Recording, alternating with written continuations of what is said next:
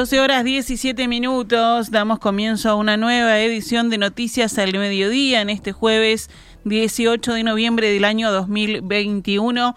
Vamos con la información.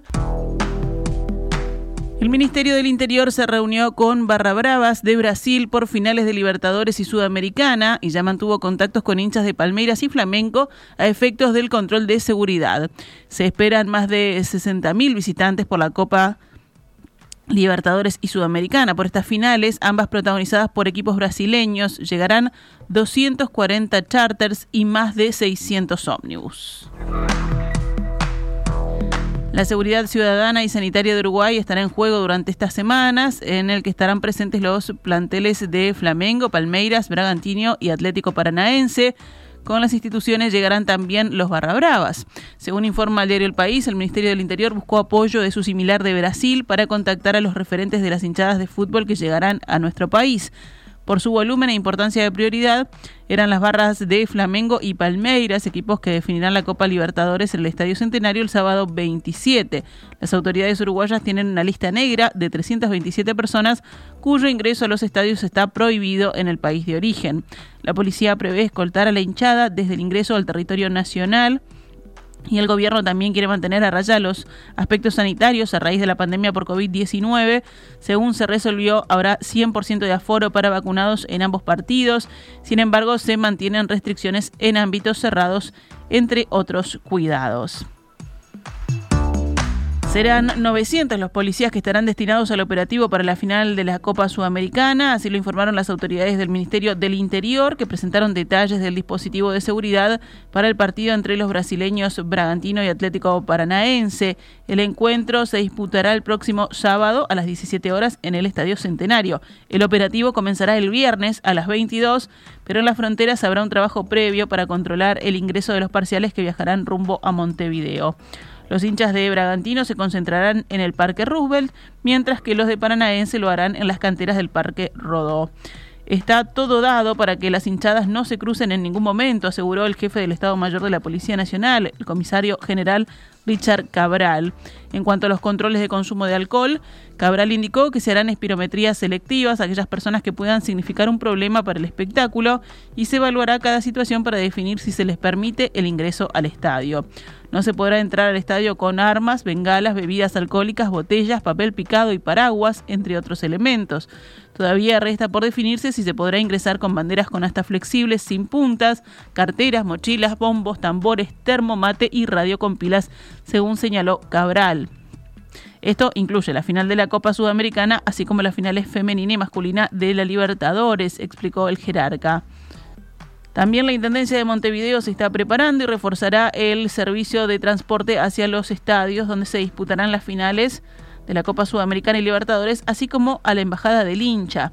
Además, algunas líneas desviarán en el entorno al Estadio Luis Francini hoy jueves 18 y mañana viernes 19 a las 9, 12, 15 y 18 horas aproximadamente. Se harán cortes intermitentes en el tránsito frente al estadio por Julio Herrera y Reisig y Sarmiento, por lo que las líneas de transporte que allí circulan desviarán hacia Punta Carretas por Sarmiento, Patria y García de Zúñiga y hacia el Parque Rodó por Ibiray, Carlos Mayolo y Sarmiento. Por otra parte, el sábado 20, en el horario de 7 a 20 horas, habrá desvío de las líneas de transporte por la zona de exclusión que se establecerá alrededor del Estadio Centenario, sobre la Avenida Ricaldoni, y la zona de estacionamiento para ómnibus de turismo contratados sobre Avenida Centenario. Seguimos adelante con otros temas. La Dirección Nacional de Trabajo convocó a la Federación de Trabajadores de la Industria Láctea y a la Cámara del sector para mediar en el conflicto que mantienen por la negociación salarial. El representante del sindicato, Enrique Méndez, dijo a subrayado que están a la espera de la propuesta del Ministerio de Trabajo y hoy realizarán un plenario para analizar los próximos pasos. Los trabajadores buscan certeza sobre cómo recuperarán parte del salario perdido este año. Nosotros entendemos que hay condiciones para que en este 2021 ya haya recuperación incluso. Entonces, en ese entendido, eh, quedó tanto, eh, quedó el Ministerio de Trabajo en enviar una, una propuesta a ambas partes, que no tenemos conocimiento de qué es lo que va a llevar la propuesta en sí. Dependiendo de la propuesta, adelantó que si se considera suficiente, se iniciará un espacio de negociación sin medidas y si del análisis entienden que es insuficiente, evaluarán la continuidad del conflicto. Renunció ayer el jefe de policía de Cerro Largo, José Adán Olivera, luego de que un funcionario de su jefatura fuera arrestado con contrabando para el Estadio Municipal Ubilla de la ciudad de Melo. El ministro del Interior, Luis Alberto Heber, dijo, hablando con Telemundo, que Olivera ha sido de los jefes de policía que ha tenido el mejor resultado en el combate al delito. Efectivos del programa de alta dedicación operativa, del PADO, detuvieron el 28 de octubre en Aceguá un camión que trasladaba una alfombra de drenaje, o sea, césped artificial, y otros materiales destinados al estadio, cuyo campo deportivo está siendo reconstruido. Además del policía, viajaban una mujer y Javier Silveira, funcionario de OCE y de una ONG que tiene vinculación con la Intendencia de Cerro Largo y que trabajó en la candidatura del intendente departamental José Yurramendi. Los dos hombres fueron imputados y la Fiscalía indaga a Olivera por presunta omisión puesto que no ordenó detener el camión que transportaba el contrabando. Cuando los efectivos del Pado consultaron a los ocupantes del vehículo, estos se excusaron en que la Intendencia de Cerro Largo había hecho los trámites correspondientes y siguieron la marcha, pero fueron detenidos este martes. En una reunión con el ministro Luis Alberto Heber en Montevideo, el jefe Olivera presentó su renuncia para no involucrar a la cartera en los hechos de pública notoriedad, según indicó el ministerio. Olivera había sido nombrado jefe de policía de Cerro Largo por la administración La Calle Pou al inicio de este periodo de gobierno. Según informa el diario El Observador, al menos nueve casos de presunta corrupción policial azotaron a la fuerza desde que asumió esta administración, pero cuatro de ellos ocurrieron en el lapso del último mes y dos de ellos supusieron la renuncia de los jefes de policía.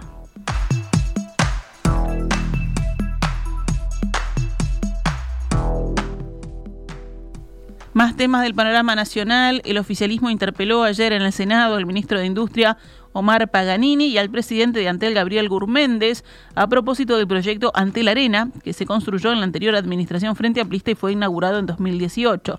La bancada de la oposición no estuvo presente en sala. Al final de la sesión, que duró cuatro horas, se aprobó una moción que señala que se pudo confirmar las múltiples y graves denuncias sobre irregularidades y desvíos, así como el secretismo y ocultamiento que rodearon el proceso de decisión, construcción y gestión del estadio polifuncional. En horas de la mañana, el Frente Amplio comunicó que no participaría del debate porque argumentó el miembro interpelante, Jorge Gandini, del Partido Nacional, estaba desvirtuando el mecanismo del llamado a sala con objetivos mediáticos. El senador del Frente Amplio, Oscar Andrade, sostuvo en conferencia de prensa que el oficialismo buscó montar un circo. Nos parecía que era consecuente si la instancia tenía que ver con motivos ajenos a lo que pueden ser la defensa del interés general, la defensa de las empresas públicas en particular y muy en particular delante de la arena, máxime en un escenario eh, como este, donde además el tema está en manos de la justicia, nos parecía que participar de este escenario era de alguna forma legitimar el mecanismo.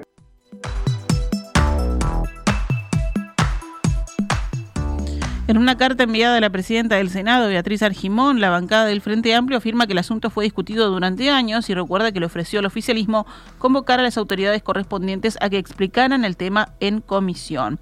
Además, la bancada expresa que el asunto se encuentra en la órbita del Poder Judicial, con lo cual cualquier debate como el que se promueve puede aparecer como una presión indebida. Según la oposición, la interpelación implica un desprestigio para Antel y para el Parlamento.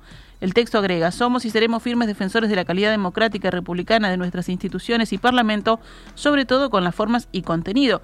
Ya tuvimos que afrontar una macro ley de urgente consideración, una autointerpelación en la Cámara de Diputados y estamos asistiendo en una comisión investigadora en la cual el investigado reviste al mismo tiempo la calidad de acusador. Por este camino se degrada la calidad de institucionalidad democrática.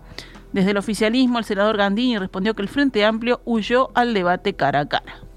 En la sesión de hoy hay un llamado a sala que cuestiona decisiones del gobierno anterior y del anterior al anterior.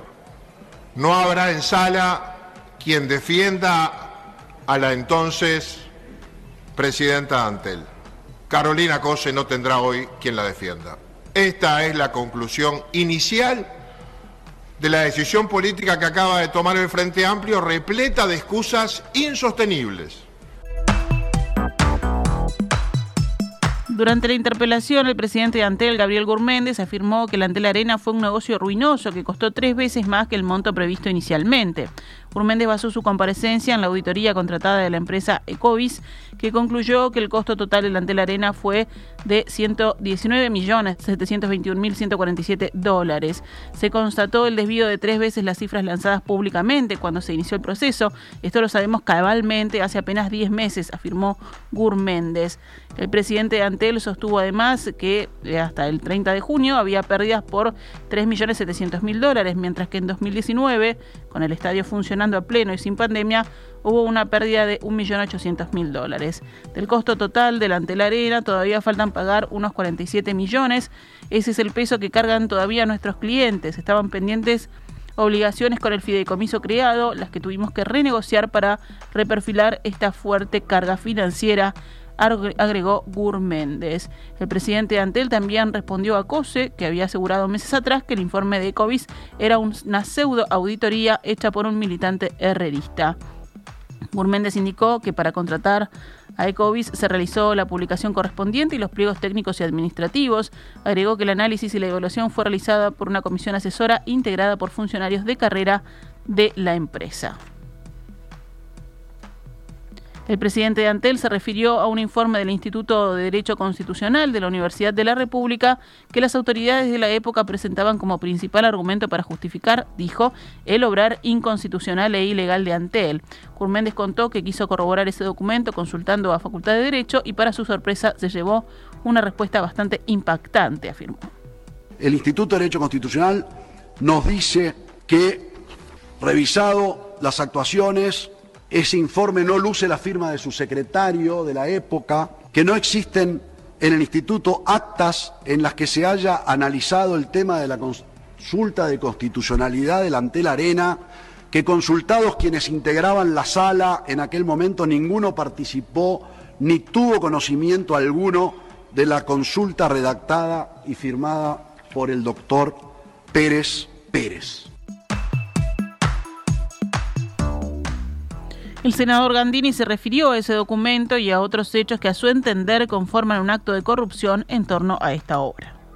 Ahora resulta que nos engañaron, que no era la UDELAR, que no era la famosa Facultad de Derecho con todo su prestigio, que no era el instituto, que de esa facultad tiene esa responsabilidad de ponerle bajo firma de los grados 5 una opinión, sino que era una opinión personal hecha en hoja membretada del instituto de un abogado amigo del poder.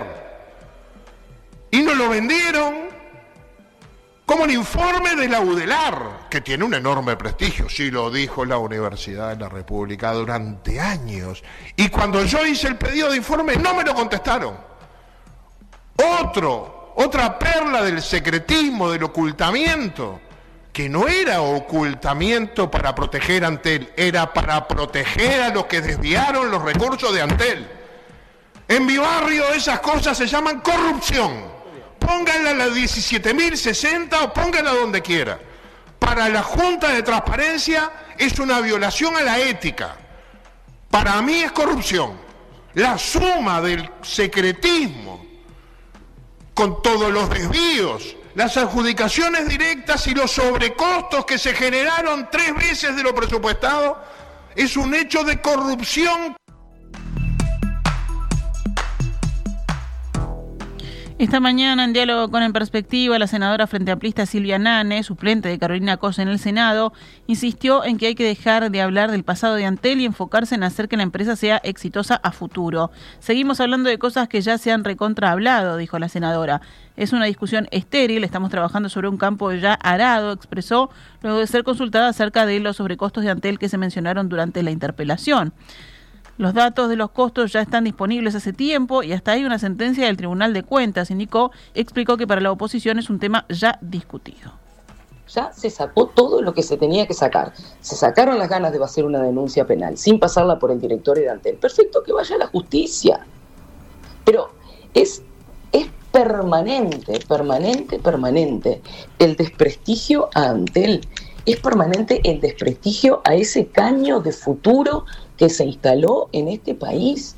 Antel es la empresa pública más exitosa y es la empresa pública que pone Uruguay con una pata en el futuro. La senadora también cuestionó por qué no van a trabajar por Antel en lugar de seguir desprestigiándolo. ¿Por qué no van a trabajar por Antel en vez de seguir desprestigiando Antel? Porque se les cayó la red de fibra óptica dos veces el año pasado, en febrero y en septiembre, y quedaron 80.000 personas sin internet porque les hackearon el data center, porque a los clientes de Antel los están llamando permanentemente de las telefónicas privadas para pedirles que se cambien, porque la portabilidad hace que Antel pierda. Entonces, ¿por qué no nos ponemos a hacer que Antel sea exitosa. La responsabilidad de Antel hoy por hoy es del gobierno, del gobierno que la gente votó y que lo acatamos democráticamente. Tienen que trabajar por Antel, no seguir hablando de cosas que ya están saldadas. Es evadir la responsabilidad que tienen como gobierno de hacerse cargo de Antel. En la misma línea, insistió en que las potencialidades que tiene la empresa pública futuro y manifestó que el presidente de Antel debería estar trabajando en el ente en lugar de utilizar los recursos del Estado para hablar mal y desprestigiar la empresa. ¿Por qué no hacen un estadio de deportes electrónicos? ¿Por qué no piensan en el futuro en vez de seguir condenándonos a mirar hacia el pasado? Antel era símbolo de futuro. ¿Cuál es lo próximo de Antel? ¿Un modem con seis antenas? Por favor, tenemos que pensar en serio. Hay, hay, el futuro del trabajo depende de lo que pase con Antel en este país. El futuro de la industria de la informática depende de lo que pase con Antel. El futuro de la industria audiovisual depende de lo que pase por Antel. El futuro de las telecomunicaciones en este país depende de lo que pase por Antel. El futuro del gobierno electrónico de este país depende de lo que pase por Antel. Y estamos tratando de hacer un montaje para promover aspectos internos del Partido Nacional y del Partido Colorado en el Senado de la República. A lo largo del día de ayer, varios legisladores del Frente Amplio, junto a representantes de los sindicatos del Zunca y Sutel, convocaron a un abrazo al Antel Arena bajo la consigna Antel es nuestro. En el acto que se realizó a las 18 horas hubo un discurso de la intendente de Montevideo y expresidenta de Antel, Carolina Cose, que llamó a defender las empresas públicas defender las empresas públicas, defenderlas una y otra vez, defender nuestra energía renovable, defender las fuentes de trabajo, defender el futuro, defender el futuro, defender el futuro de nuestros hijos, de nuestras hijas, de las niñas y los niños por venir, defender la creación de oportunidades, defender que tengan trabajo, generar los trabajos que van a venir, generar nuevas fuentes de trabajo, generar las plataformas del futuro del Uruguay. Y cuando parece que todo está perdido, siempre, siempre nuestro pueblo da la lección en la historia del Uruguay. Seguimos adelante con la información, vamos con datos de la emergencia sanitaria. Ayer aumentó a 1.992 la cantidad de personas cursando COVID-19, o sea, 78 más que el día anterior. La cifra de pacientes en CTI por esta enfermedad se mantuvo en 19. Falleció una persona con coronavirus, una mujer de 65 años, en Montevideo. Fueron detectados 219 contagios nuevos en 9.306 análisis, lo que da una tasa de positividad del 2,35%. La Sociedad Uruguaya de Pediatría emitió ayer un comunicado en el que recomienda la vacunación anticovid en niños de entre 5 y 11 años. La nota expresa que se llegó a esta recomendación tras analizar los datos epidemiológicos actuales y tomar en consideración argumentos técnicos con un sólido respaldo científico. En el comunicado, los pediatras afirman que los beneficios del proceso de inmunización son muy claros. Vamos cerrando el panorama nacional con otros titulares. La consultora Cifra publicó una nueva encuesta sobre el posible referéndum contra 135 artículos de la ley de urgente consideración. Nueve de cada diez ciudadanos ya tienen una posición tomada sobre qué votarían si la consulta se realizara. Según la encuesta realizada a principios del mes, el 41% hoy votaría por derogar los artículos y el 48% por mantenerlos. Cifra señala que luego de muchos meses en que cerca de un cuarto de la ciudadanía no sabía qué votaría, hoy los indecisos son muchos menos, son 11%. ¿Hacia dónde se vuelcan los que estaban indecisos? Bueno, cuatro puntos se suman a los que votarían el no a la derogación y siete puntos se suman a los que votarían el sí a la derogación. Cifra comenta que lo que se ve es que en apenas dos meses la mitad de los indecisos tomó una posición respecto a la ley de urgente consideración, la mayoría de ellos inclinándose por la derogación, pero quienes apoyan la LUC están apenas dos puntos porcentuales de los votos necesarios para mantenerla, así que quienes promueven su derogación deberían convencer a mucho más del mérito de sus argumentos, concluye la empresa consultora.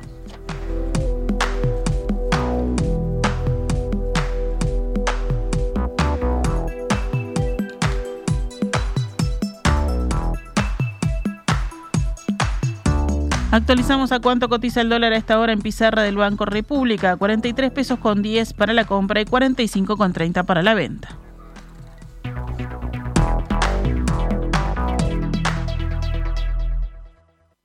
Esta es Radio Mundo, 1170 AM. ¡Viva la radio!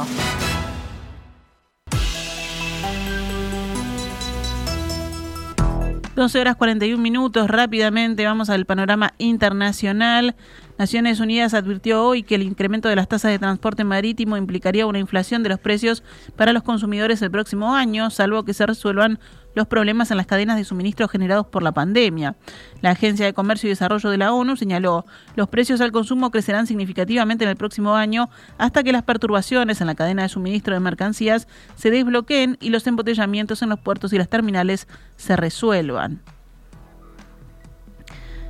Nos vamos a España, donde el líder opositor cubano, Junior García, admitió que su salida del país significa un golpe doloroso para la disidencia, pero afirmó, un día después de su llegada a Madrid, que salió para evitar una muerte en vida en la isla. Lo sé, lo entiendo, ha sido un golpe doloroso, pero estoy convencido de que, como tengo yo mismo que sanar mi dolor, ese dolor de otros y esa decepción de otros también se va a sanar, dijo en su primera rueda de prensa en la capital española el dramaturgo, impulsor de la frustrada manifestación del lunes en Cuba. Admitiendo las críticas de algunos seguidores, el líder del grupo opositor Archipiélago dijo que tiene que empezar por perdonarse a sí mismo por su abrupta salida de la isla del régimen comunista. García llegó de forma sorpresiva la tarde del miércoles a Madrid junto a su esposa, la también activista Dayana Prieto, con una visa de turista otorgada por España. No he pedido asilo, como ya deben saber, mi intención es volver a Cuba, pero yo no quiero hacer las cosas con rabia. Si yo me quedaba en Cuba con todo ese dolor, con toda esa rabia, me iba a convertir en lo mismo que critico. Yo necesitaba curarme esa rabia para volver a sopesar las cosas, a pensar otra vez, a volver a mi centro, a buscar el equilibrio, que es lo que siempre me ha interesado, a no dejar jamás de ser pluralista y tolerante, y entonces volver a retomar la lucha cuando en primer lugar sane mis heridas y cuando mi vida y la de mi esposa no corran peligro en Cuba. Por esa razón estoy aquí. A pesar de todos los ataques que podían venir de todas las incomprensiones, yo sentí que lo que no podía jamás era quedarme callado, porque si lo único que tengo es mi voz y me la quitan, ellos ganan. Cerramos la recorrida en Polonia, donde el ejército polaco detuvo un centenar de migrantes cuando intentaban cruzar la frontera desde Bielorrusia en la noche del miércoles al jueves y acusó a las fuerzas bielorrusas de haber provocado la operación. Los países miembros del G7 pidieron hoy a Bielorrusia que ponga fin inmediatamente a la crisis. Pedimos al régimen que ponga fin inmediatamente a su campaña agresiva para evitar nuevas muertes y más sufrimiento, dijeron en un comunicado conjunto los ministros de Relaciones Exteriores de Reino Unido, que ocupa la presidencia del G7, Francia, Estados Unidos, Canadá, Alemania, Italia, Japón y la Unión Europea. Además expresaron su solidaridad con Polonia, Lituania y Letonia, víctimas, según ellos, de una utilización provocadora de la inmigración ilegal. Occidente acusa a Bielorrusia de orquestar la crisis para dividir la Unión Europea y en represalia por las sanciones europeas que han sido impuestas a esta ex república soviética, lo que desmiente Minsk. Si hablamos de deportes, hoy juega Nacional abriendo la antepenúltima fecha del torneo clausura y del campeonato uruguayo, que en ambos casos lidera Peñarol. Nacional Cerrito en el Gran Parque Central a las 21.45. La fecha se complementará con partidos mañana viernes, el domingo y el lunes. El sábado no habrá fútbol local porque se disputará la final de la Copa Sudamericana en el Estadio Centenario entre Paranaense y Bragantino, ambos de Brasil. Si hablamos de la segunda división profesional. Danubio, Racing y Defensor Sporting son los únicos equipos que mantienen la chance de ascenso directo para sumarse a Albion, que ya logró escalar a la primera división profesional. El tercer y último ascenso surgirá de una serie de playoffs de los que participarán los equipos que ocupen los puestos del tercero al sexto.